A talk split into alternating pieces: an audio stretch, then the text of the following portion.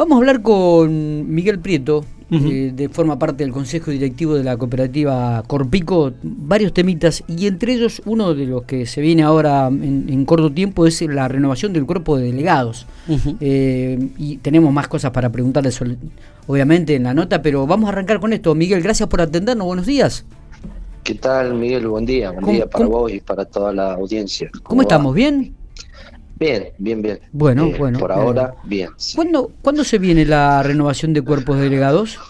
Eh, mira, la asamblea primaria de distrito, que es la, renovación del cuerpo de delegados de la cooperativa, eh, ha sido convocada para el 8 de octubre eh, a las 9 horas. ¿Pero el 8 no es feriado? Eh, sí, sí, sí, sí. Eh, habitualmente es algo que se hace los días domingo y ah. como es un feriado extra largo, eh, bueno, vamos a tomar, digamos, el, primer día del feriado para que en lo posible la mayor cantidad de los nuevos delegados nos, nos acompañen y después aquellos que quieran hacer algo de turismo eh, se puedan ir tranquilos. Esa es eh, un poco la, idea. Está. Eh, Miguel, ¿y qué, qué, autoridades se renovarían en esta oportunidad? Mira, no, esto es lo que es la Asamblea Primaria de Distrito, que es la renovación total del cuerpo de delegados. Los delegados en la cooperativa tienen mandato por un año y son 235 delegados que se dividen pico en nueve secciones y eh, y Vertis. Eh, lógicamente, eh, esto en el 2020 no se pudo hacer por el, tema de, la pandemia y bueno, no estaban permitidas las, las asambleas y a partir de, este año eh, esta prohibición se, se ha levantado y bueno, todas las cooperativas eh, marchan a, a, lo que es la renovación de su cuerpo de delegados y posteriormente tendremos eh, la asamblea ordinaria donde ahí esos, esos delegados que son elegidos el 8 de octubre en asamblea general ordinaria elegirían eh, las nuevas autoridades del Consejo de Administración, ¿no? una renovación parcial del Consejo y eh, aprobarían la memoria y balance tanto del 2020 como del 2021. Eh, así que ese es un poco los pasos a seguir. En esa Asamblea General Ordinaria, por estatuto, la tenemos que convocar eh, como mínimo 30 días después de eh, realizada la Asamblea General eh, Primaria de Distrito. Eh, Miguel, tuvieron visitas de autoridades nacionales. ¿A qué se debió esta visita? ¿Cuál, ¿Cuál fue el tenor de, la charla que tuvieron? Mira, sí, tuvimos la verdad que una gratas visitas, digamos, porque esto muestra una, una interacción, un modo de trabajo en el, en el INAES que realmente gratifica porque no es habitual que las autoridades se trasladen al, interior del país eh, a tomar el contacto con, con lo que son eh, las cooperativas en, el interior y, ver las necesidades, los servicios que prestan eh, y en esto de, interactuar entre Estado y, privados es, es, bueno o es muy bueno para nosotros que se tenga en cuenta también al, movimiento cooperativo. Eh, así que ayer recibimos la visita de autoridades del Estado municipal, eh, provincial y nacional todo en, en, conjunto.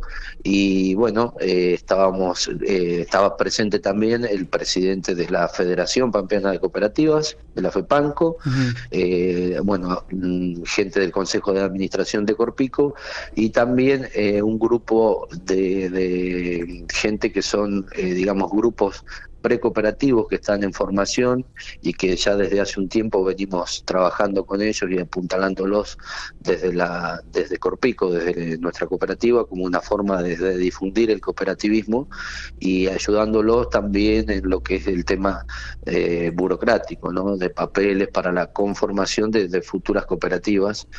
y eh, eh, eso es algo que, que realmente nos, nos alienta y nos pone bien porque eh, sabemos por ahí de las dificultades de, de, la gente que por ahí se quiere asociar y busca la forma de, de, encontrarle una, una solución a lo mejor a su a sus dificultades económicas y demás en eh, y piensa en una cooperativa de trabajo y por ahí no tiene eh, las posibilidades económicas o, no tiene eh, un acompañamiento profesional que, que los guíe y que les ayude a hacer eh, el, estatuto, las presentaciones correspondientes.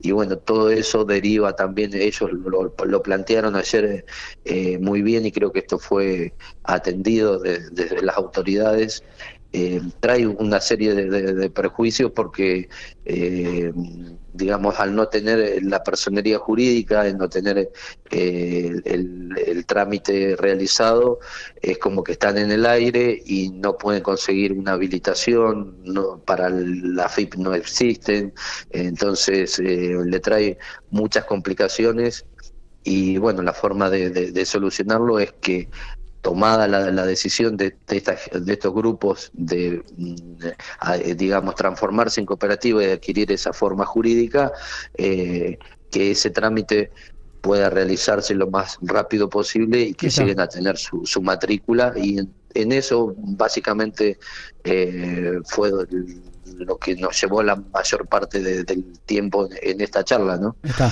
está. Eh, Miguel, em, yendo a, algunos este, problemitas o, que tiene que ver con la sociedad, con el vecino, se acerca la época estival, la época del verano, y comienzan a escasear un poco el agua y comienzan a hacer las recomendaciones en relación al agua.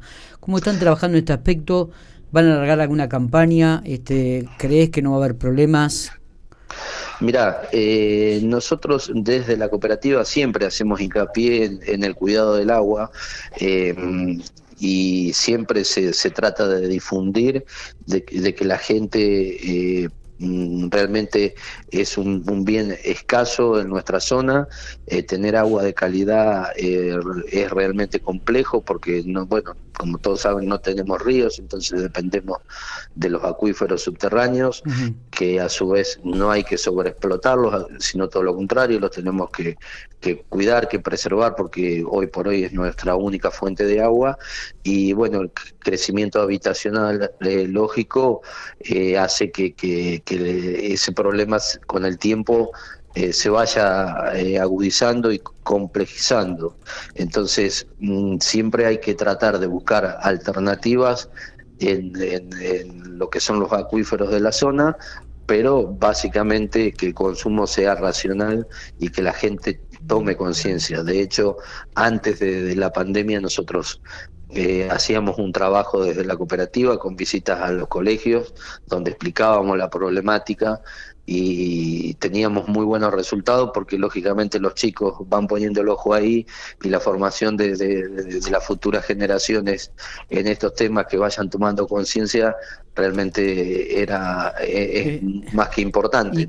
Eh, desde ya eh, la problemática existe.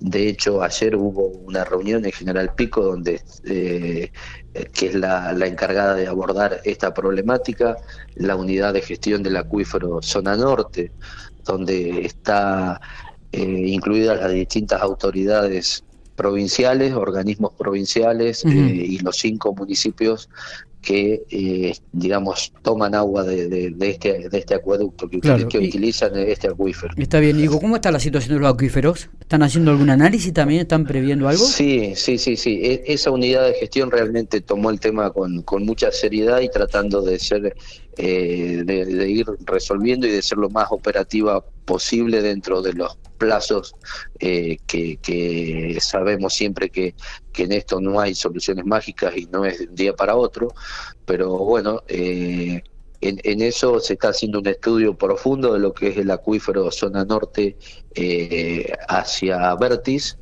y ese estudio ya se comenzó a hacer incluso se han hecho algunas perforaciones en la zona que van a llevar eh, agua a lo que es la cisterna del barrio federal. Ah, bien. Y a su vez hay un refuerzo en, en el acueducto eh, sur eh, que toma el agua del acuífero de Dorila y se han hecho unas nueve perforaciones en la zona del aeropuerto que es eh, complementario al, acueducto que, que, es el antiguo acueducto que viene directamente de la, de la localidad de Dorila. ¿no? Y bueno, estas obras eh, no van a estar concluidas para el verano del 2021, con lo cual, eh, perdón, del 2022, sino para el próximo. O sea, por la, por, por, el, por la altura del año en la que estamos, si bien las obras han comenzado y están en plena ejecución, es una tarea que no se va a, concluir para este verano, para el próximo verano. Con lo cual, eh, esto que vos decías de el uso racional del agua, eh, hay que poner el ojo porque va a ser un verano complicado por el tema del crecimiento habitacional de la ciudad y por el tema de la, de la sequía, ¿no? que también eh, influye y mucho en, este aspecto. Totalmente. Eh, preguntas que no cada vez que hablamos con vos mm. también están referidos, tiene que ver con el tema de cortes, cómo está el tema de cortes, si se están realizando, cuál es la deuda, este, si se ha normalizado, si ya este, está este, dentro de, lo que ustedes esperan o, sigue siendo un, un punto negro en la cooperativa. Eh, no, no, no, la verdad que, mira, nosotros eh, hasta esta semana, hasta ayer, digamos, se han dado, eh, se han otorgado desde la cooperativa 4.550 planes de pago por 98 millones de pesos. la gente que aún no ha tomado algún plan de pago y que tiene una deuda o o, sabe que no le va a poder hacer frente a esa deuda y probablemente eh, tenga que sufrir el corte del servicio, puede venir y solucionarlo tomando el plan de pago porque seguimos haciendo. Eh, y bueno, lo que podemos mm, ver es que por lo menos hasta ahora esos planes de pago están vigentes, están al día, es decir, la mayoría de la gente viene cumpliendo con lo que se comprometió. Lógicamente eh, es para resaltar esto porque mm, sabemos que la situación económica eh, es compleja y bueno, eh, que la gente, mm, en su mayoría, la que se comprometió y tomó en los planes de pago que la cooperativa, que la cooperativa ofrece, eh, realmente viene cumpliendo y tenemos, eh, te diría, los niveles de morosidad similares a lo que eran, a lo histórico, a la prepandemia ah, y a lo histórico que, que tenía la cooperativa. Hoy por hoy debemos tener aproximadamente 2.500 asociados que están debiendo tres facturas eh, y bueno que estarían en situación de corte. Eh, pero eso ronda más o menos los números históricos. Correcto. Eh, y respecto a los cortes sí de lunes a jueves andamos en, entre los 50 y 60 cortes por día que bueno siempre ha sido lo, lo normal digamos no eh, Parece mentira, ¿no? Eh, Porque es un número importante y significativo. 60 cortes por día. Uno dice, eh, andamos en lo normal, digo, pero mm. son 60 casas que se quedan sin, sin electricidad en este momento, ¿no? Sí, sí, sí, sí, es, es complicado, pero bueno, también eh, por eso te, reitero, eh, por ahí más allá de la difusión que se le ha dado al tema de, que, que los asociados pueden arrimarse cuando están en mora y que siempre le vamos a encontrar una solución, eh, evidentemente no la comunicación no es fácil porque no llega a, todos. Y por ahí cuando el asociado se encuentra con que se le eh, cortó por mora el servicio, eh, se acerca a la cooperativa y ahí se entera de que puede tomar un plan de pago y que puede resolver su situación. Aunque parezca mentira, es así. Eh, cuesta difundirlo. Miguel, te agradecemos estos minutos como siempre. No, por favor, gracias a vos y a disposición para lo que gustes. Muy bien. Un abrazo grande. Un abrazo grande.